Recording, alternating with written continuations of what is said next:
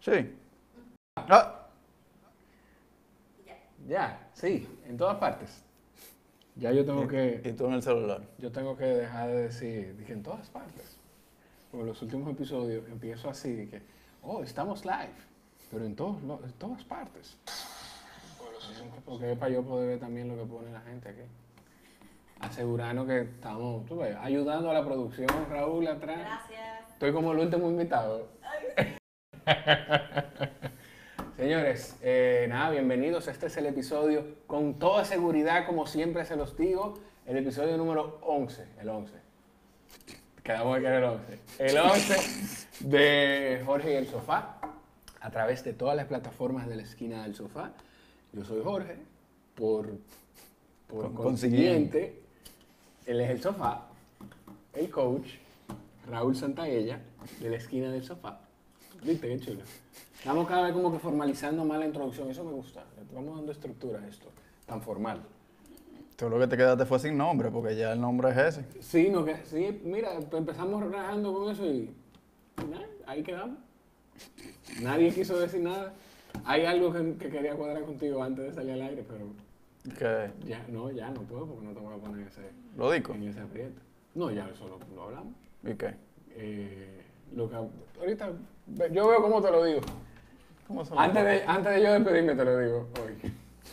Señores, recuerden seguirnos. eh, si usted está en Facebook, cuando termine el live, vaya a Instagram y desnos, de- desno- denos follow en Instagram. Si está en Instagram, entonces igual, cuando termine el live, vaya a Facebook y nos da like en la página de Facebook de la esquina del sofá. Y se puede suscribir en YouTube al canal de la esquina del sofá. Ahí hay videos muy interesantes que todavía están generando comentarios y visualizaciones. Sí, sí, sí, porque o sea, son videos útiles de potenciómetro, de cadencia, de que siempre son útiles compartirlos. Recuerden, eso es muy importante. Yo lo, he dicho antes, si usted escucha algo aquí que le gusta, si escucha un tema interesante, compártalo. No sea mezquino, no se quede con el conocimiento. No hay nada más valioso que usted pueda compartir con una gente que no sea el conocimiento. Mándeselo a alguien, el episodio, mándele a alguien, etiquétalo en una foto de la esquina del sofá o, o dígale, mira, eh, ahí hay un coach hablando y uno que cree que sabe de algo de lo que está diciendo, pero lo que lo hacen es enseñarle. O sea, compártalo para que esa persona se lo agradezca y nosotros también se lo vamos a agradecer. Y que hay mucha gente que siempre escribe y con las preguntas también que, que nos ayuden, porque uno trata de llevar eh, un poquito los temas que uno encuen- encuentra interesantes, Sí. pero quién sabe si hay alguno que se está quedando por ahí. De eso era de lo que teníamos que cuadrar, de la motivación para las preguntas. Mm. que tenemos que hacerlo público en algún momento. ¿Cómo vamos a motivar a la gente que siga así? Unos regalos, ¿por qué tú no le regalas eso a la gente? ¿Cuál es regalo? Lo que tú trajiste. No, eso no, no, eso no podemos regalarlo. ¿Y por qué no? No, pero yo te dije, tenemos nosotros, nosotros, ¿qué regalar tenemos? Además de conocimiento.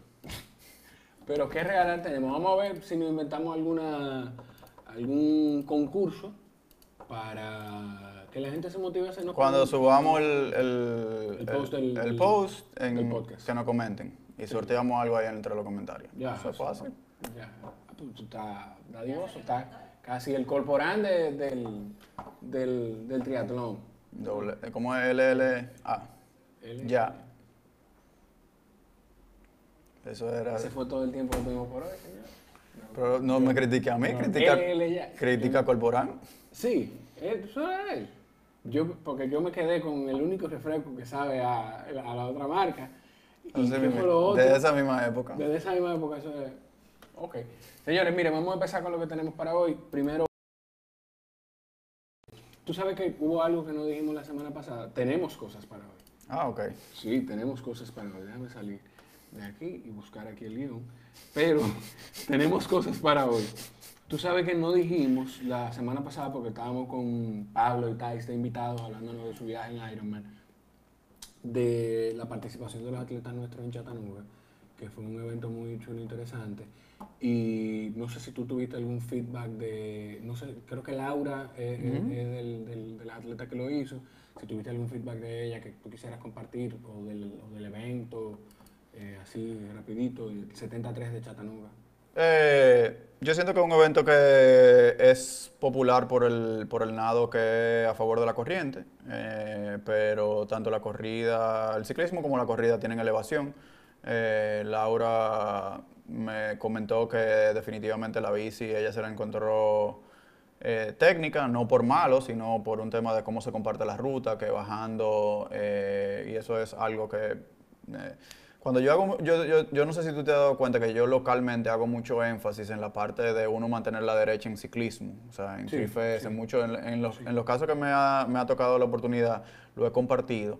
Y es quizás ayudando a las personas desde antes de ir fuera a prepararse, que aquí como somos pocos, quizás no es tan relevante.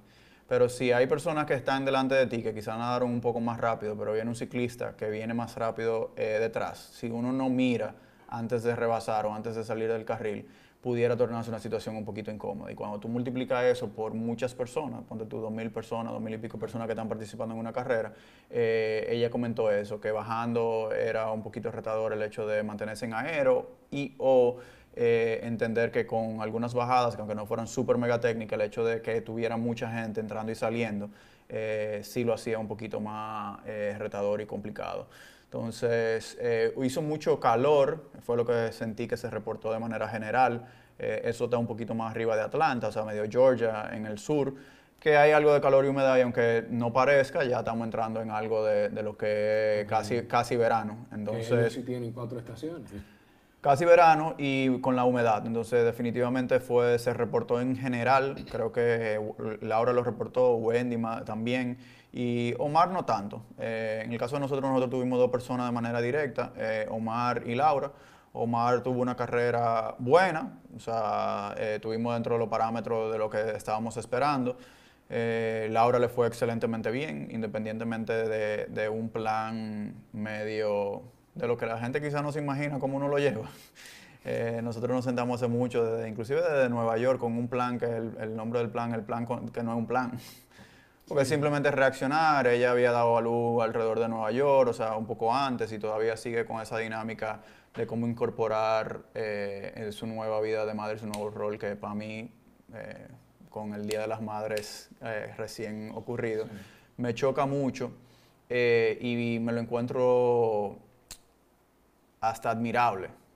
La persona que hace triatlón, o sea, las madres, que además de todo su rol, logran eh, cuadrar su entrenamiento dentro de su vida diaria. Ella, la última vez que chequeé, no sé si se ha actualizado eso o no, la última vez que chequeé quedó 12 en su, en su categoría, que creo que es un buen resultado en una carrera que, que tuvo concurrida. Siento que quizás hubo menos personas, no sé si fue por un tema de que mucha gente había ido al campeonato, que eh, el año pasado fue allá, y por esa, por esa parte de estar muy, populo- muy popular, eh, quizás hubo mucha gente que ya fue, y quizás ahora entonces eh, bajó un poquito la popularidad, porque la participación total yo creo que tuvo eh, un poquito más baja, no me queda claro, tendría que chequearlo. Bueno, pues felicitar, a propósito del comentario, pues aprovechar también para felicitar entonces a la esquina y a las que no son de la esquina que, que nos estén viendo. Están a tiempo, escríbanos. Estoy en modo salesman. Te va a buscar Eh, problemas. no, no, no, no, no. Eh, moviéndonos ya local, tenemos eh, este fin de semana eh, Exterra Samaná. Eh, no sé si tú tienes algunas recomendaciones para... Mira, yo no Ah, conozco la ruta en detalle. Vi que Thais estaba, mira, habían, eh, salimos en la lista de, de más países este año en, en Chattanooga. Sí. Uno, dos, tres, cuarto país, 11 dominicanos, Bien. 10 brasileños, 9 eh, sería Australia, eh, 63 canadienses y 2 americanos. Wow. Que obviamente, ¿verdad? Son locales. Eh, el año, mira, no, no fue tan, no fue tan menos que el- como yo lo pensaba, porque el año pasado en gringo eran 2.698. Un poquito menos de canadienses, no salimos los dominicanos. 2016. Y 2015 volvimos a salir, con el cuarto. 2015 y, el- y este año, nueve personas fueron en el 2015. En 2015 y este año fueron 11. 11. 11 dominicanos en Chattanooga. Tú decías de... Que vi que Tai estaba subiendo una parte de, de la ruta que era como unas escaleras que a Adrián le encantó. Hasta que le dije que era bajando por ahí. Eh, ¿Qué bajando el que? ¿En la bici? Ah, ok. Mountain bike es, es otro tipo de, de persona que la, la No, yo podía agarrar la bicicleta y subir la escalera, pero tirarme por ahí. Mountain bike es otro tipo de, de- de gente con otro desorden que, que sí, sí, sí. Ahí me preguntan, eh, cuando me ven es qué sé. divertido. Sí, yo soy, me imagino que sí, divertidísimo. Tiene que ser, claro. Yo quisiera tener más aptitud bajando, pero es divertido. Ah, bueno. Eh, Mira si son personas con otro tipo de desorden Mira, que uno de los mountain bikers. Ah, Bueno, pues la puedes cargar y subirla. Gracias, Thais. Eh, mira si es, si es otro tipo de, de gente falta entrenar. Exacto. Sí, que bueno que sepan, ¿verdad? Que Adria quiere hacer un Ironman, pero nada más le falta entrenar las tres disciplinas. Aprender a montar bicicleta. Aprender a montar bicicleta, aprender a nadar y correr. Bueno, pues imagínate si no sabe correr. A correr. Está bien, pero hoy, ella, hoy, hoy fue. Hoy fue que te aprendiste algo. Sí. ¿el qué? ¿Qué hiciste? A tomar en los termos de la bici. Pero está bien. Está bien. ¿Y tú sabes devolverte? ¿Tú sabes devolverte? ¿No te desmontas de la bici para devolverte? O sea, apiada de la bicicleta, bebiendo No, el... tomar literal del termo. Vamos a seguir con esto.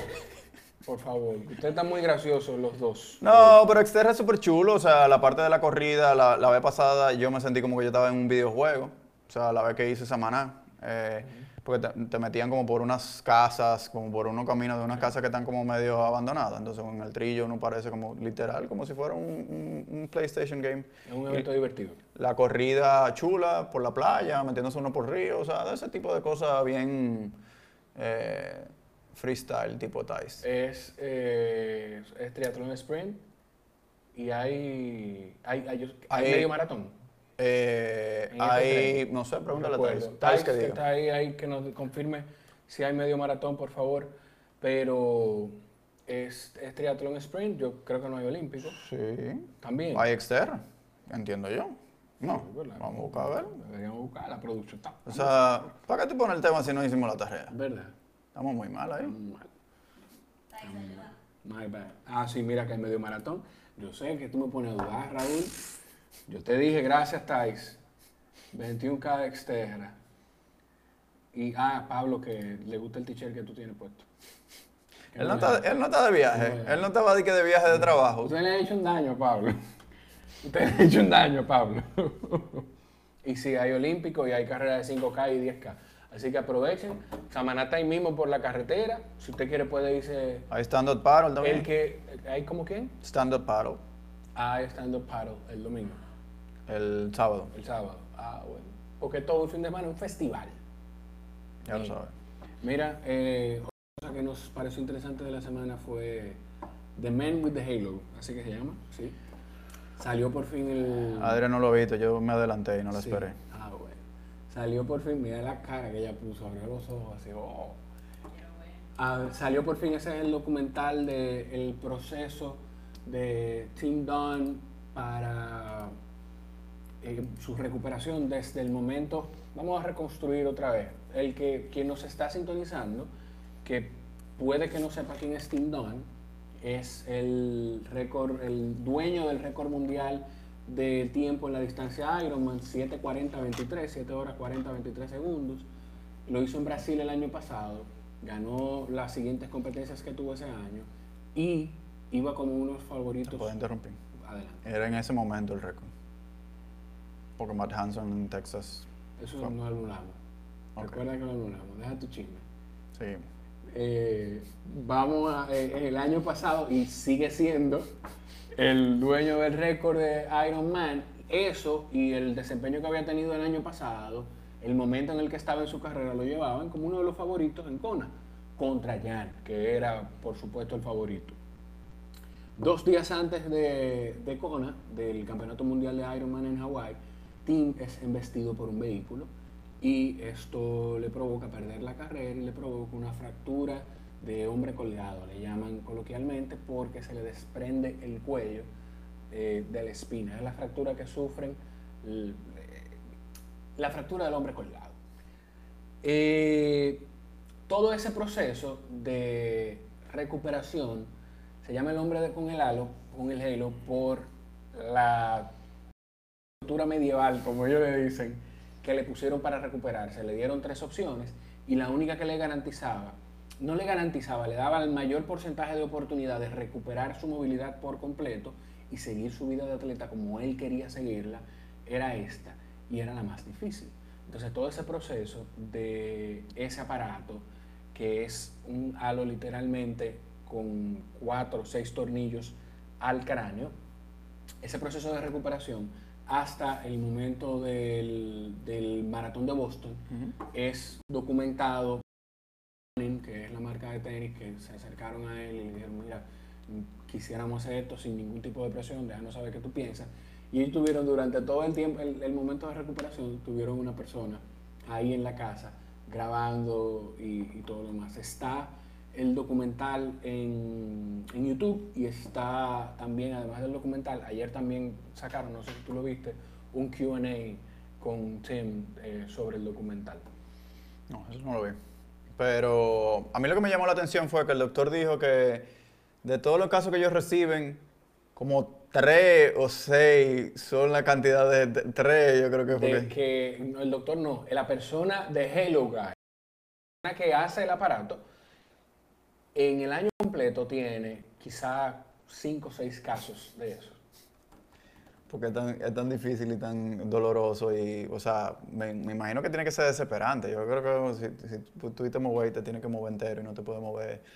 Eh, y para mí lo que más me llamó la atención fue la cantidad de veces que él sale riéndose o relajando en el proceso completo. Wow. Eh, hay que tener una personalidad como esa para poder llevar, sobrellevar eso. Burlándose. ¿Tú recuerdas cómo él hizo el anuncio de la altura? O sea, al día siguiente, Sí, pero él, al- él al final de ese video nota. sí, ya iba, ya Claro. iba a breakdown, pero como quiera era en pero chercha. igual ¿Tú te acuerdas de empieza, esa vez? empieza el video riéndose. Él se le empieza el video riéndose. Aquí preparándome. Que el video es un chiste entero, no es que riéndose. Él, Exacto. y que bueno, yo creería, pero ya no voy a poder. Exacto. Y, eh, y era... eh, En la camilla con un cuello ortopédico. O sea, de verdad que es algo digno de ver, aunque eh, si usted conoce a alguien que quizás no, no está en el ambiente de este tipo de deporte de, de- de endurance, igual compártalo, porque es una historia que es, es como de ese tipo de, de documental o de historia o de película que debe ver todo el mundo, por la enseñanza que deja, o sea, de resiliencia, de, de, de poder enfrentarte con, una, con qué tipo de es que no sea fácil, no es que no sea difícil, porque lo dice, óyeme, es difícil. Yo por suerte lo vi solo, porque yo soy un hombre muy llorón. Y no hay una cosa que me haga llorar más que ver otro hombre llorando. Sí, de verdad. Entonces, eh, o sea, es una historia, no es bonita porque por lo que pasó, pero es algo que, que deja un mensaje chulo y un mensaje interesante. Y yo, de hecho, hoy me puse a escribir sobre algo de, voy a ver si lo termino hoy o mañana, de quién es tu Team Don. Como que en la vida de todos nosotros debe haber alguien, o, hay, o ha pasado alguien, que es como esa persona, como, como que tú dices, concho, este tipo se ha enfrentado a todo y mira como todavía sigue con la misma actitud, cómo sigue adelante y cómo, cómo nada, o sea, lo disfruta y le da para allá con lo que la vida le trae.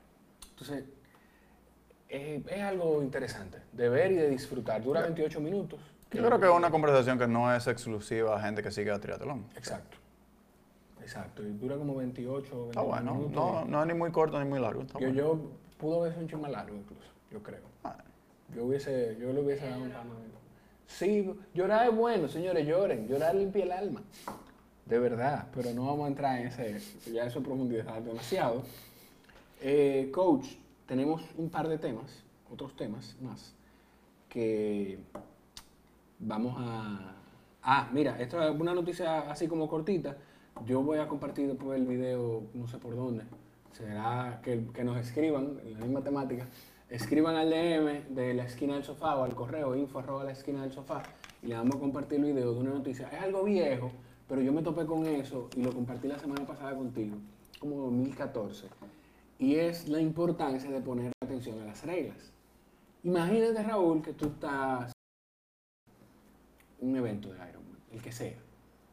y tú terminas con un tiempo de clasificación a Kona. Tú sabes que terminaste con un tiempo de top 3, top 4 y tú dices, conchole, pero yo creo que déjame averiguar el resultado oficial. Y cuando tú vas te encuentras con que dice DQ, disqualified, descalificado. Y tú investigas y te dicen que es porque tú recibiste asistencia de una persona externa a la carrera. ¿Qué tú harías? ¿Cuál sería tu reacción que tú pensarías? Está bueno que me pase. Entonces, es una historia, es una historia breve, un noticiero la historia, pero me llamó mucho la atención porque a veces nosotros no le ponemos atención, no leemos y no le ponemos atención a cosas importantes. Este, esta persona fue descalificado porque su esposa, él tenía los labios resecos. Ay, hombre, niño. Tenía los labios resecos y la esposa le pasó, no le pasó.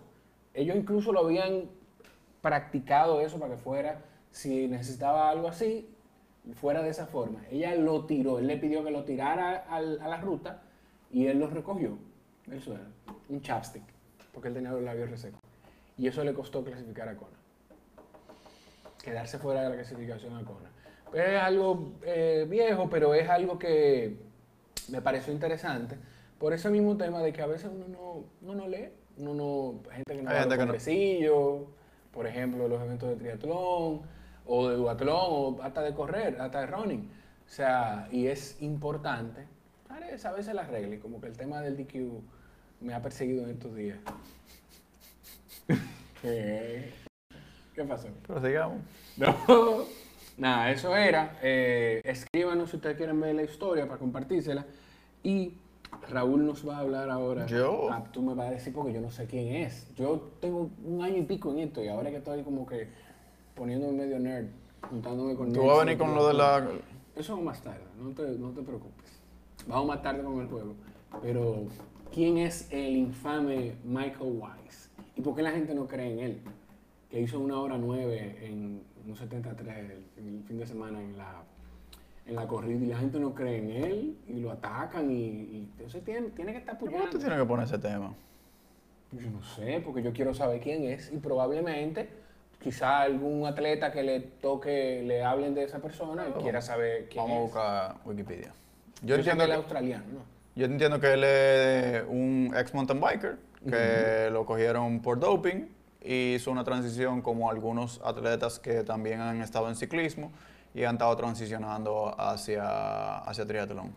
Algunos entienden que por una menor cantidad de controles de dopaje en el triatlón, como no hay tanto dinero y no, hay tan- no es un deporte tan, tan grande como el ciclismo, eh, hay menos recursos para estar fiscalizando a los atletas, eh, especialmente fuera de competencia.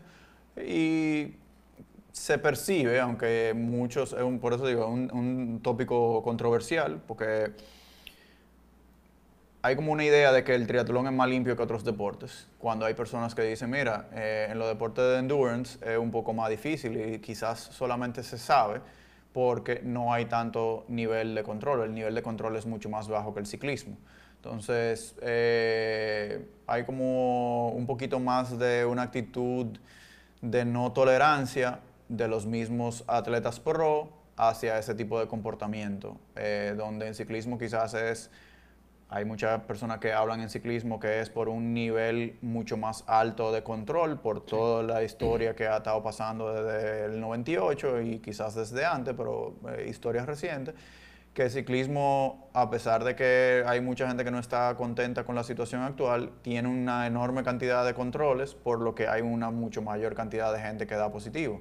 En triatlón no hay tanto control, hay menos gente que da positivo, pero y más, hay... Y más en triatlón, en el, o sea, en, en el área, en el ambiente pro de Ironman. De distancia Porque- larga. Exacto, de distancia larga, porque sí en, en ambiente olímpico sí hay un, un poco más de control, porque, o sea, es- Ahí hay un tema y el tema es que WTC, o sea, la marca que, o sea, la compañía que es dueña de, de Ironman, puede optar y debe tratar de incorporar a WADA, pero al no ser un deporte olímpico en términos de esa distancia y no hay personas que estén en camino hacia una trayectoria olímpica, eh, la, eh, WADA y USADA tienen que incorporarse de una manera específica. O sea, es como eh, porque ellos quieren, no de manera obligatoria. Ok. Entonces, la cantidad de pruebas y demás y controles. Eh, él puso, un- alguien compartió en el chat de nosotros de la esquina un comentario donde... eh, Will Clark de... Sí, pero era, era Michael Weiss defendiéndose, diciendo, Sí. ah, mira, yo corrí 1.09 en tal año, o sea, 2014 creo. ¿por qué tú no investigas un poquito más? Pero es una conversación que no es de ahora, eh, el que lo ha seguido un poquito más de cerca, inclusive cuando él recibió, no sé, no sé si tú te recuerdas, fue casi como un año que salió la, la Diamondback nueva, la Andean.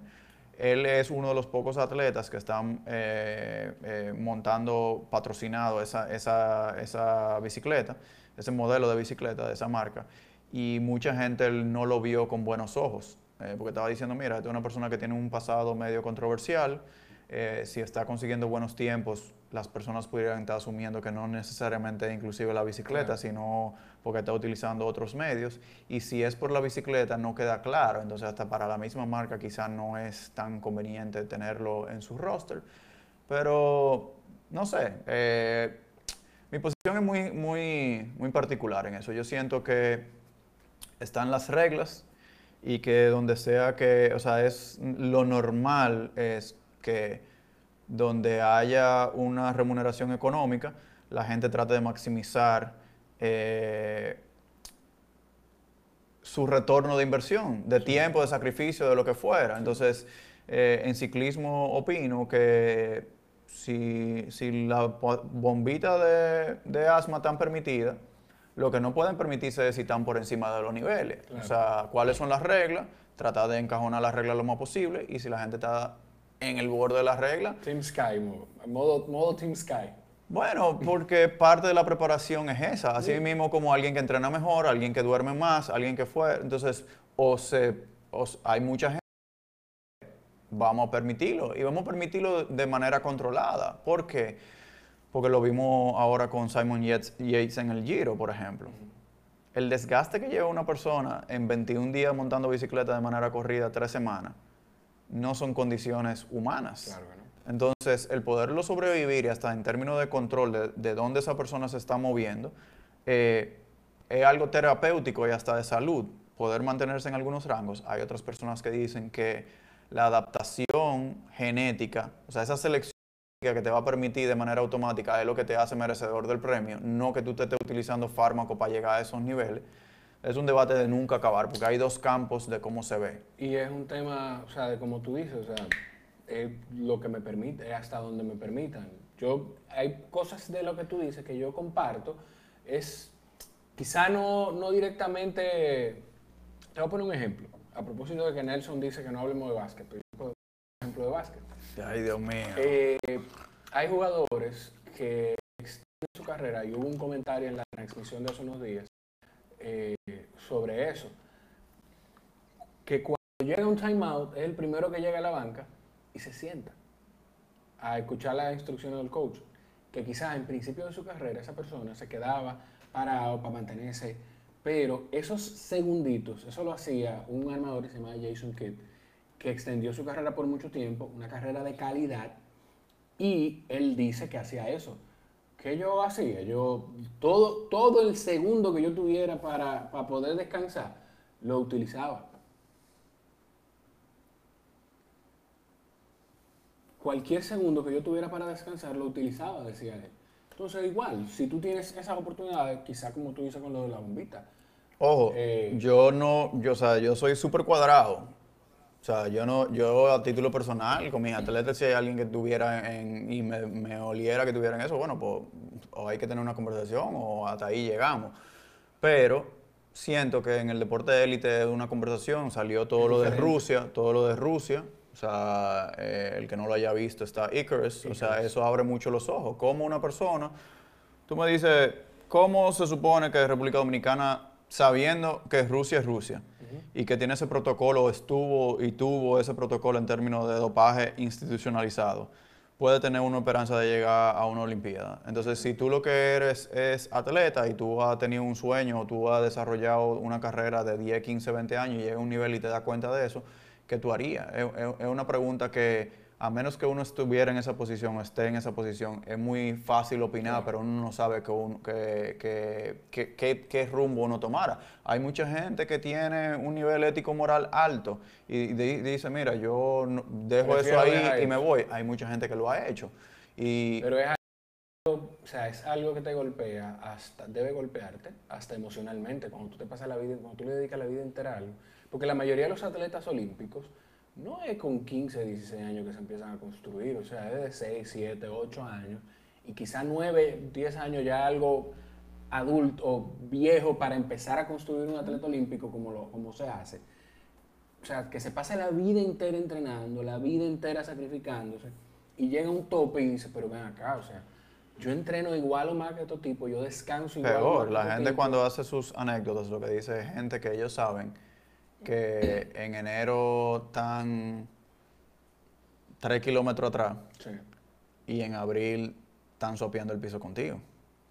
Y tienen un historial de haberse visto siempre en términos competitivos, de que saben que están o más o menos igual, o la persona con la que están sopeando el piso siempre era la que estaba ganando. Entonces, ese tipo de incremento no viene de un día a otro. Entonces, eso El- tiene que ser súper fuerte. Lo de, ahora que tú mencionas eso, hubo un comentario, el que yo te iba a decir de Will Clark, que lo, yo creo que fue Coy que lo subió al, al grupo de la esquina, que él dice, o sea, este tipo está dejando atrás en la corrida a Javier Gómez Noya.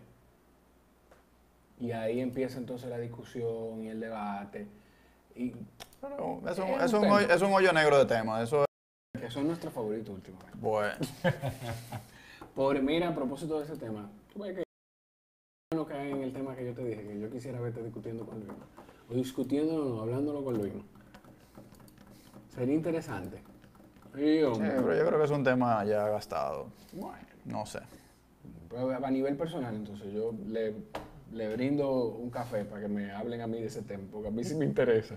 Miren, eh, eh, a propósito de los hoyos negros, te tengo, este sí es bueno, este sí es un hoyo negro bueno. La hidratación, coach. ¿Cómo uno sabe qué tanto tomar, qué, qué- cómo poder, cómo yo sé para qué corrida yo me puedo ir sin agua o quizá o que, que necesite agua y además de agua una bebida isotónica? ¿Cómo uno determina eso? Que lo mandamos al canal de YouTube o, o a la presentación que tenemos de maratón de hidratación. Pues podemos mandarlo a la presentación. No, mentira, pero... Pues eh, yo creo que es un tema lo suficientemente importante que nosotros le hemos dedicado mucho tiempo. Sí.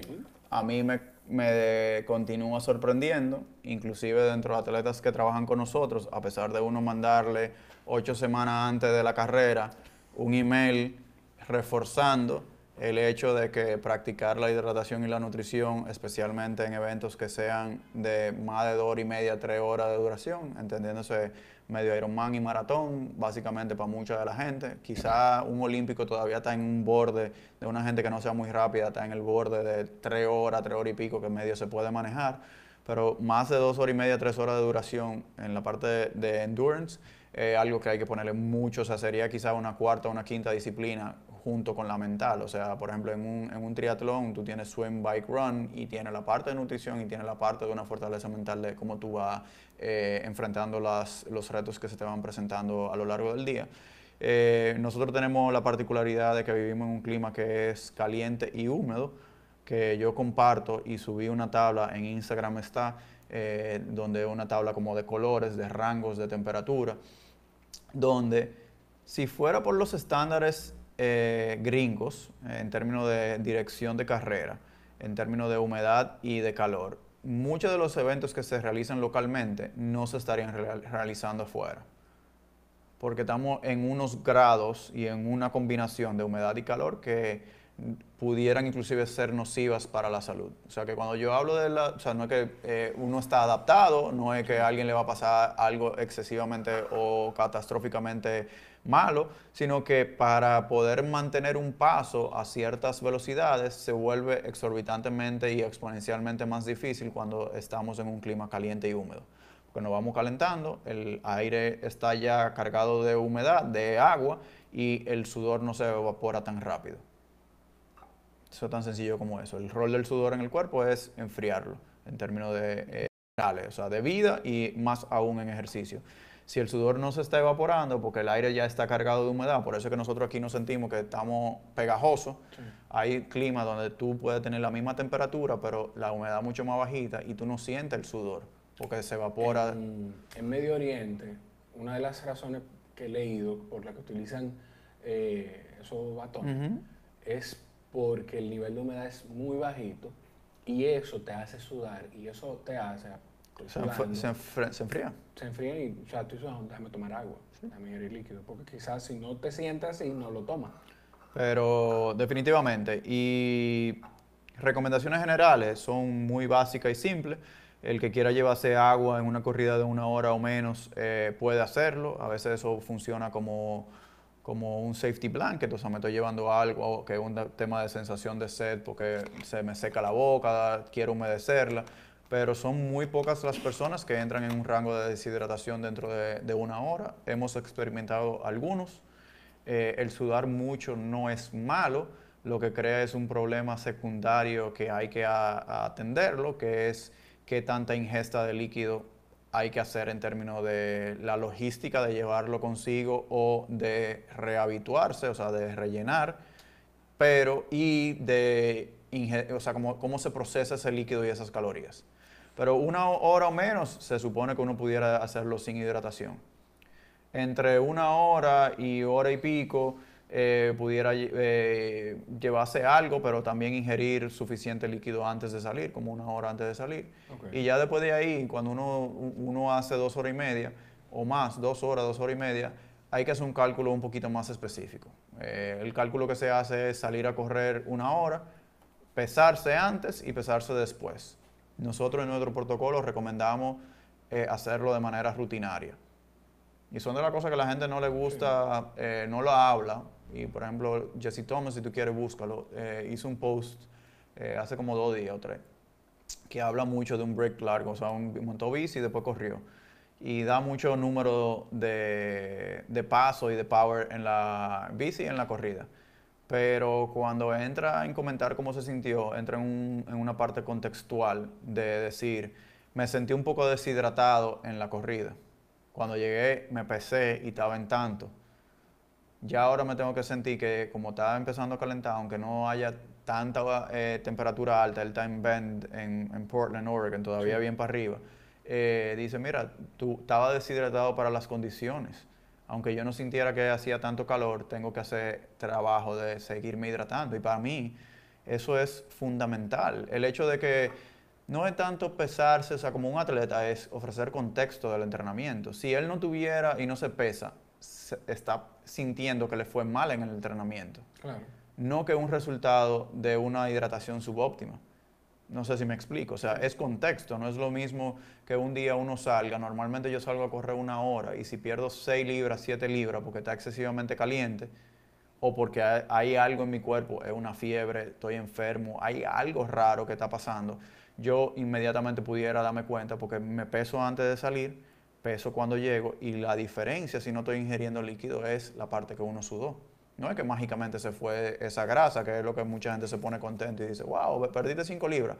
Simplemente sudaste 5 libras, Exacto. que cuando te rehidrates las vas a tomar de nuevo. Pero esa tasa de cuánto uno pierde por hora, habría que calcular cuánto tiempo yo voy a correr y cuánto es mi pérdida. La recomendación, y ya eso es otro ne- hoyo negro en términos de calambre y deshidratación, las recomendaciones que nosotros hacemos, que son más o menos el estándar, es tratar de estar en un- entre un 2.5% y un 3% de deshidratación, a pesar de que hay evidencia de que hay personas que toleran más que eso y que hay personas que ganan carrera y están eh, más deshidratados de 3%, 4%, 5% de deshidratación. Pero lo ideal Esa que se no es- recomienda... no es la regla, digamos. No es la persona.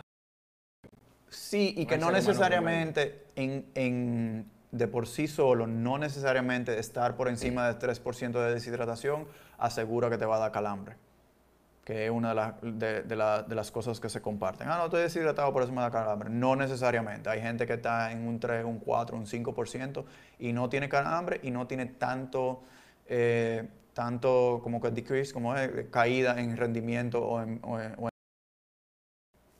Nosotros hacemos ese, ese cálculo en una tablita eh, cada vez que tenemos una de esas charlas pre-maratón. Es algo que, que mucha gente tiene interés. El que quiera, esos calculadores, eh, es una prueba de sudoración. Hay gente, hay gente que inclusive la cobra. Nosotros es pés- pésate antes, pésate después. Esa es tu tasa de sudoración. Entonces uno quiere mantener que eso sea. Si uno corre dos horas, ponte tú, yo, yo voto como 5 libras por hora. Entonces si yo voy a correr dos horas, ¿cuánto es mi tasa? O sea, ¿cuánto yo puedo perder por hora? Yo peso 150 libras Sí. un 1% es uno y medio. Entonces yo pudiera perder 4 libras y media. Entonces si yo quiero perder 4 libras y media entre las dos horas, 4 libras y media entre 2, Eh, 2.25. Entonces yo pierdo 5 libras, es un poquito menos de 5, pero pierdo 5 libras por hora, 5 por menos, por menos 2.5, 2.25, digamos que 2 y medio, yo tengo que beber 2 libras y media por hora. Eso pudiera ser, eh, estos son 16 onzas fluidas, 500 mililitros, tienen que ser 2 y medio de esto Para mantenerte hidratado. en dos horas. Yo, eh, yo a veces salgo a correr en términos de una fortaleza mental y experimentar qué se siente en el cuerpo, porque a veces gente dice, ah, no, yo, yo salgo a beber con menos. Has probado con más y has probado con menos. Sí, porque ese es el tema. O sea, quizá, quizá que tú salgas con menos o que salgas sin agua y, y completes tu entrenamiento, no quiere decir que tú lo estás completando de la mejor forma. Yo a veces salgo quizá y puedes lo rendir mejor de lo que estás rindiendo. Y lo- pero ¿cómo se sabe eso? Diseñando un experimento. sí, Entonces, yo he salido sin agua, lo que me bebo aquí y hago 90 minutos. Lo hago, sí, pero al final uno lo siente. Hay momentos en que salgo ni siquiera con las dos botellitas, sino que digo, bueno, déjame hacer lo suficiente de lo que se me haga fácil en términos de logística. A veces hacer un loop, a veces cuánto uno se lleva arriba, qué sitio está abierto, me paro y cojo agua. Y, uno se va adaptando, pero es hasta un punto de vista eh, mental. Si uno va a una carrera, especialmente la gente que no tiene un plan de hidratación súper definido, mientras más se practique eso, mayor probabilidad de éxito en términos de ejecutar un buen plan a la hora de, ir a un evento, sea un maratón o sea un medio Ironman. Que es el tema de, de- de controlar las variables que podemos controlar. O sea, si yo puedo controlar eso, yo no puedo controlar clima, yo no puedo controlar... ¿Cuántas veces, por ejemplo, yo, yo compartí que, que me, habían me había escrito alguien, la querida Diana, para tener un encuentro en la tarde de hoy? No, por razones de, de trabajo lo, lo tuvimos moviendo ahora, no va a suceder hoy. Y yo me quise estructurar en, en esa conversación. eh, ¿Qué herramienta para alguien, para un grupo que no está entrenando con nosotros? ¿Qué información es valiosa? Y yo decía, mira, yo nunca he recibido una persona que diga, mira, yo rompo durmiendo, yo duermo 10 horas. Sin embargo, la parte de dormir es un, un- un componente importantísimo en la parte de recuperación y adaptación del entrenamiento. Sin embargo, tú oyes muchísima teoría de muchísimas otras cosas que son completamente irrelevantes. Óyeme, yo me voy a poner y realmente me voy a poner y voy a bajar 10 libras para la carrera, pero de verdad le estoy poniendo atención. Estas son mi, mi, mis- mi estrategia concreta. ¿Por qué? Porque eh, si- especialmente si es un evento con corrida, la- el desempeño, lo- hay cosas que yo digo, quien reduzca de peso de una manera saludable y que sea mayormente grasa y no músculo, asegura que en una carrera de pedestre, de atletismo, va a tener un mejor tiempo y un mejor desempeño. Eso es seguro. Hay muchísimas otras cosas que pudieran estar bajo debate, pero eh, peso menos, ni siquiera tengo que mejorar el fitness. Bajo de peso y, y te voy a tener un mejor mismo rendimiento. nivel de fitness de, de otros eventos. Lo Entonces- hemos hablado, yo te lo dije. O sea, Eso- fue lo que yo- Personalmente igual. Eso fue lo que yo hackeé en, en Lima. Yo no voy a poder entrenar súper bien. No voy a poder llegar a los niveles de, entrenamiento anteriores. Que yo nunca realmente llegué a apretar full, full, full la nutrición. Bueno, pues vamos, vamos a apretarlo ahora. Y lo último es, yo nunca he oído a alguien que, mira, yo no tengo, yo tengo problemas con muchísimas otras cosas, pero una cosa que yo tengo, que ya yo me lo sé hasta de memoria, es mi plan de hidratación y nutrición. En el tiempo que tengo haciendo esto, esas tres cosas, nadie se ha sentado del lado de una entrevista de un nuevo atleta diciendo que, sin embargo, son tres componentes que son a la hora del día de la carrera, tienen una influencia súper directa en un desempeño. Tengo que anotar eso, porque eso es otro tema ¿Cuál? Otro hoyo negro. El peso y cómo uno determina el peso ideal para... ¿Qué es el peso ideal? Y el que tú puedas mantener, porque es muy fácil tú tirar un número y decir que, que, que tú, tú tienes que perder 15 libras. Yo te, te voy a poner Ajá. mi ejemplo. Yo te dije el... Sí, porque el, el año pasado... te- el, el año pasado. Sí, mi mejor carrera fue en Miami en Olla el 2017. Y yo dije, bueno, yo pa- en ese momento estaba en este peso. Y yo quiero ponerme en ese peso para Ref 3. ¿Qué tan cerca tú estás? Eh, ahora mismo estoy a 6 libras. Lo que no he podido, no, bajé a 5, pero de ahí no he podido bajar. Pero todavía estamos a tiempo. Hay lo que se llaman los los- los plateaus en términos de pérdida de peso, que es normal, uno a veces dura dos y tres semanas estancado y después vu- vuel- vuelve y empieza a bajar de nuevo. O sea que eso es normal, parte de la desesperación normal de uno está... Pero mi, o sea, mi criterio para yo determinar que ese es el peso ideal para mí es que que conozco que fue mi mejor desempeño y en el que yo me sentía en mi mejor forma. Pero también es que eso es algo súper súper individual. Si no, Ah, sí, no, coach, porque que lo que queremos es una, no hay una fórmula de, mira, 2 más 2 son 4. claro. Así no es que funciona. No es así que funciona. O sea, que no hay una fórmula que pueda aplicar para mí y para todo el mundo. ¿Cuánto tú mides? 5 once. Cinco ¿Y once, ¿En cuánto estamos ahora mismo? Ahora mismo, yo me puse esta mañana. No. 186. Ah, Eso pues, lo estaba pensando mucho porque estamos al aire. No, no, no, 186. Sí, 186. Eh, Pero de verdad no hay una fórmula así como para todo el mundo, porque no es así que funciona la vida. Como los entrenamientos, que eh, este es el entrenamiento, 12 semanas. Lo que sí te dice, tu BMI está en 26. El BMI solo no dice mucho porque tiene, o sea, a mí me, pero es un rango, Eh, es un, es un metric, es una medida que lo que te dice es que quiere calcular tablas históricas en términos de estatura y peso total. Entonces tú pudieras estar bodybuilder ripiado y estar en 186 y como quieras salir un poquito eh, overweight en términos de tu estatura y tu peso total. Eh, se supone que lo que sí hay es un rango, fíjate que no es un peso único, se supone que hay un rango de BMI por deporte. ok. Entonces, en el triatlón, el rango eh, creo que anda entre 21 y 23. De memoria, tendría que ver. a ver. 21 y 23. El BMI. El BMI. Yo estoy en 26. Está bien. Me gusta. Me, me gusta. Esta es la Entonces- esta es la parte que más me gusta del, del, del podcast. ¿Por qué? Sí, cuando tocamos mi tema aquí. Sí que yo aprovecho el tiempo con el coach. Entonces, eh, lo que habría que ver, para tú estar en un 23, cuánto, por ejemplo, míralo aquí, dice body, body fat, bueno, bum, bum, bum, bum, no sale con el, con el BMI. Y probablemente si yo hubiese llenado los morning check-in de la esquina constantemente, tuviéramos un poquito mejor de información, un poquito más de información Sí, pero eso empezamos ahora Sí. eh, a reforzarlo. reciente.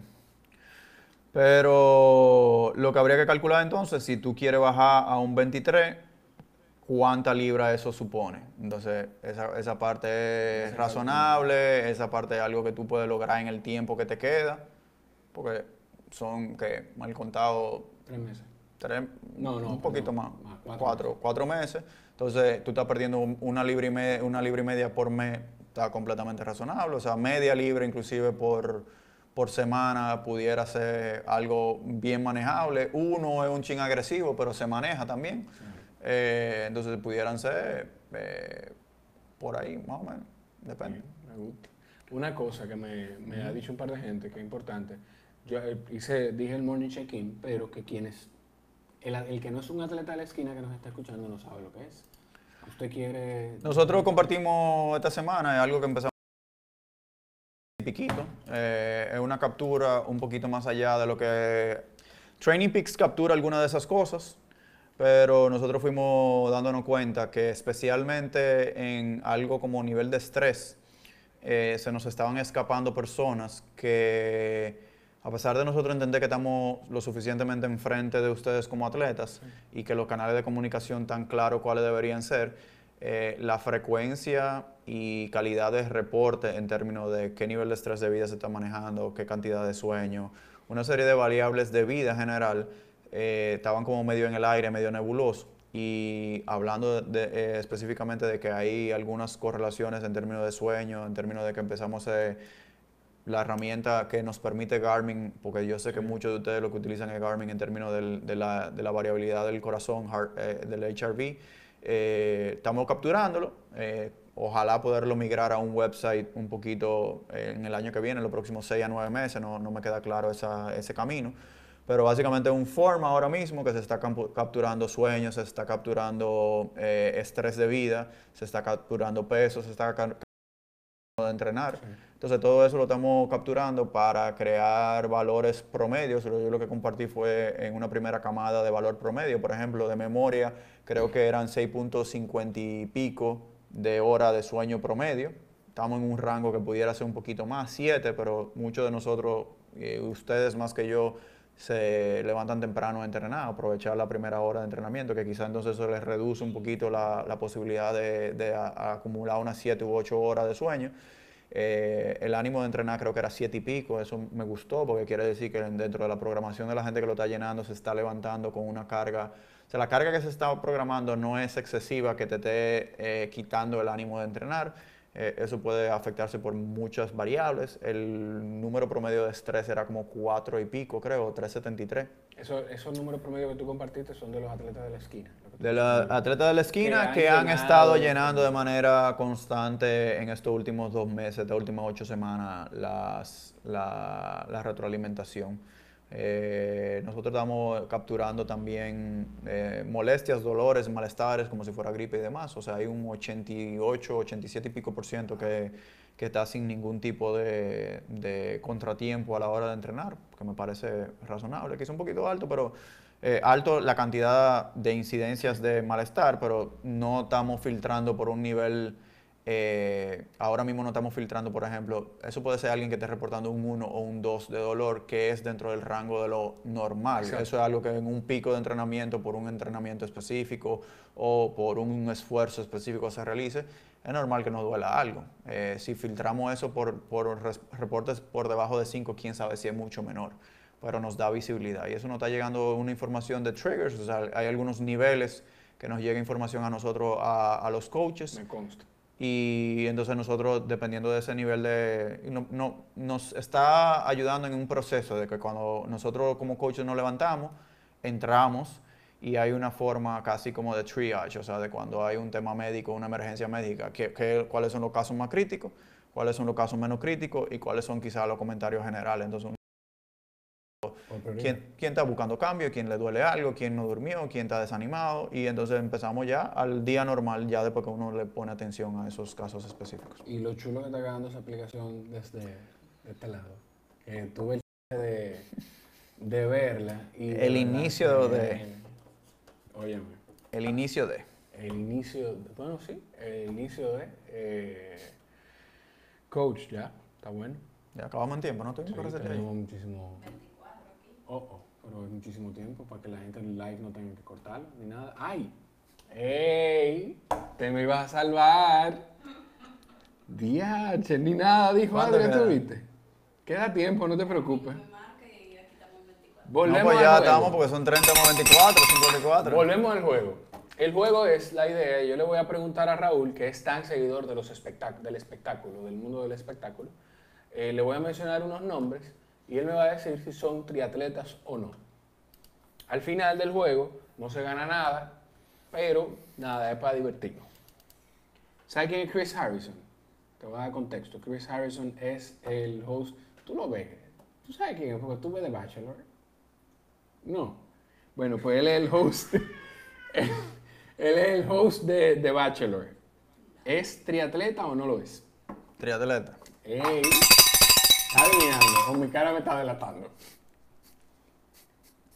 George Clooney. Yo no recuerdo si te había preguntado de George Clooney. Yo lo tengo aquí, pero no recuerdo si te lo había preguntado. No. No me está gustando porque la está pegando. George es demasiado bombi band y que para estarse levantando temprano para entrenar. Y... Ey, no, te voy a compartir, si no la viste, Dime. búscala, la entrevista que le hizo Letterman en su show en Netflix. el, está muy eh, interesante. my next, ¿cómo es? My, No, eh, my next guest es. No, my guest, eh, Ah, invitados que no necesitan presentación. Y Mario López. Mario López es sí. Zack de Salvado por la Campana. No, Zack no. No, Zack no, Zack era, exacto. Mario López era, ¿cómo era que se llamaba? Slater, en Salvado por la Campana. ¿Es E- Ese como fit, no? digamos que sí. No me gustó el hoy. Y es tu 10. Le pegó a los tres. Wow. Señores, si les gusta el juego, escríbanos. Si tienen alguna recomendación, escríbanos. Escríbanlo diciendo que lo cancele. Copien, no, copien, eh, compartan el live del podcast. Va a estar 24 horas, como siempre, después de terminarlo. Y eh, en algún momento de la semana le subimos el audio del podcast a todas las plataformas de audio, de internet y de móvil, ¿verdad? Eso es lo que hay. Arroba la esquina del sofá en Instagram. Llegó Gonzalo, pero llegó tarde. Arroba la esquina del sofá en Facebook y en YouTube también pendientes porque en el post de esta semana, cuando subamos el podcast, vamos a poner un concursito, una, una dinámica ahí para, para que la gente se motive a hacer preguntas. Si tienen algunas preguntas, escríbanlas y, y ya. Y recuerden, me dicen, me escriben a mí después, como le respondieron al coach. ¿Tu coach sabe cuántas horas tú duermes? El mío sí. Nos vemos.